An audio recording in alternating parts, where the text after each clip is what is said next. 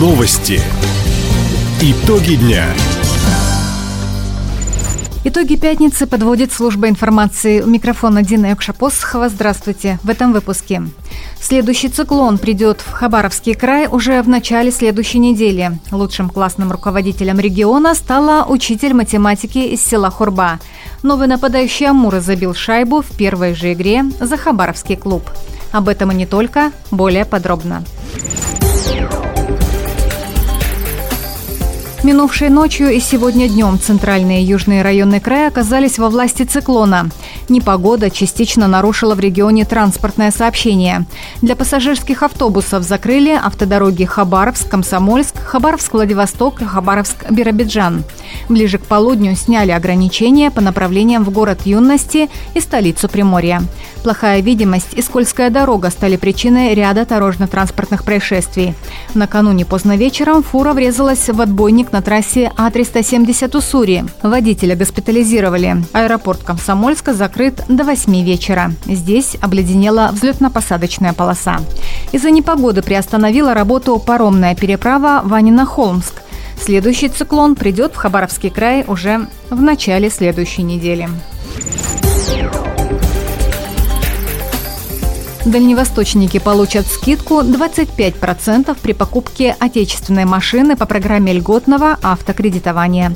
Постановление об этом подписал премьер-министр Михаил Мишустин. Предложением могут воспользоваться учителя, медицинские работники, участники СВО и члены их семей, а также граждане с инвалидностью. В программе участвуют машины марок ВАЗ, УАЗ, ГАЗ, Хавал тульской сборки.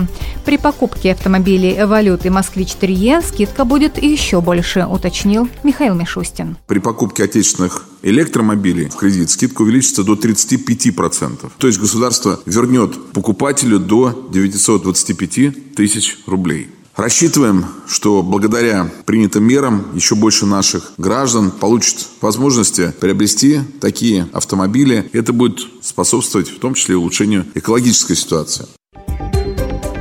В течение трех лет на программу льготного автокредитования государство выделит около 30 миллиардов рублей. Мера призвана поддержать российский автопром.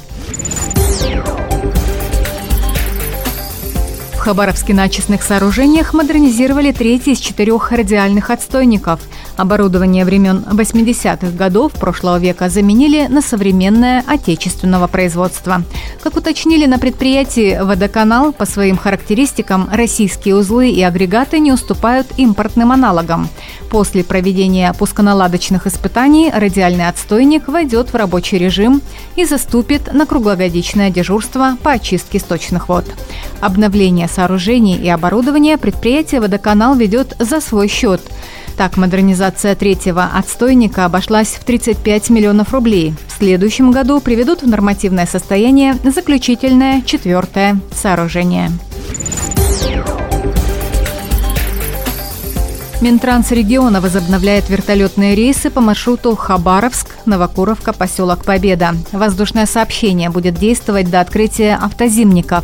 В этом сезоне первый рейс запланирован на 7 ноября. Далее два раза в неделю по вторникам и четвергам. Напомним, новый перевозчик Дальнереченск Авиа для удобства пассажиров вылеты из Хабаровска организовал из терминала внутренних авиалиний аэропорта Хабаровск-Новый. Стоимость перелетов осталась прежней. Хабаровск-Новокуровка – 1327 рублей, Хабаровск-Победа – 1992 рубля и Новокуровка-Победа – 531 рубль. Приобрести билеты можно в основном зале аэропорта на стойке Дальнереченск Авиа. В крае подвели итоги регионального конкурса классных руководителей общеобразовательных организаций «Классное призвание». Победу одержала учитель математики школы номер 2 села Хурба Евгения Севрюкова. Среди кураторов групп колледжей и техникумов лучшей стала преподаватель английского языка Хабаровского педагогического колледжа Татьяна Марфина. Напомним, конкурс «Классное призвание» проходит в регионе второй раз – в этом году участие в дистанционном этапе приняли более 30 педагогов. В финал вышли 6 классных руководителей и 4 куратора из Хабаровска, города юности Советско-Гаванского, Николаевского имени Полина Осипенко, Верхнебуринского и Комсомольского районов. Хабаровский «Амур» завершил выездную серию победой. Накануне «Тигры» в гостях обыграли Сочи 3-1. Отличился и новый нападающий Кирилл Панюков. Своем первом матче за дальневосточный клуб он забросил и первую шайбу.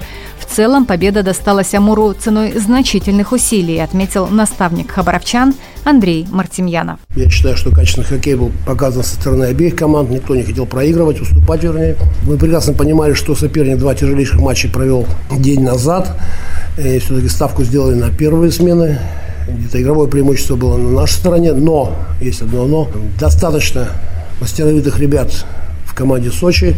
Очень опасно атаковали. Ну, спасибо нашему вратарю, держал постоянно в игре. В понедельник, 6 ноября, Амур начнет домашнюю серию игр. Первым соперником станет Ярославский «Локомотив». Ко Дню народного единства в Краевом центре подготовили фестивали, концерты и праздничные программы.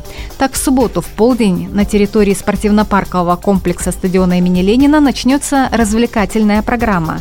Выступят творческие коллективы региона. Будет работать ярмарка национальной кухни.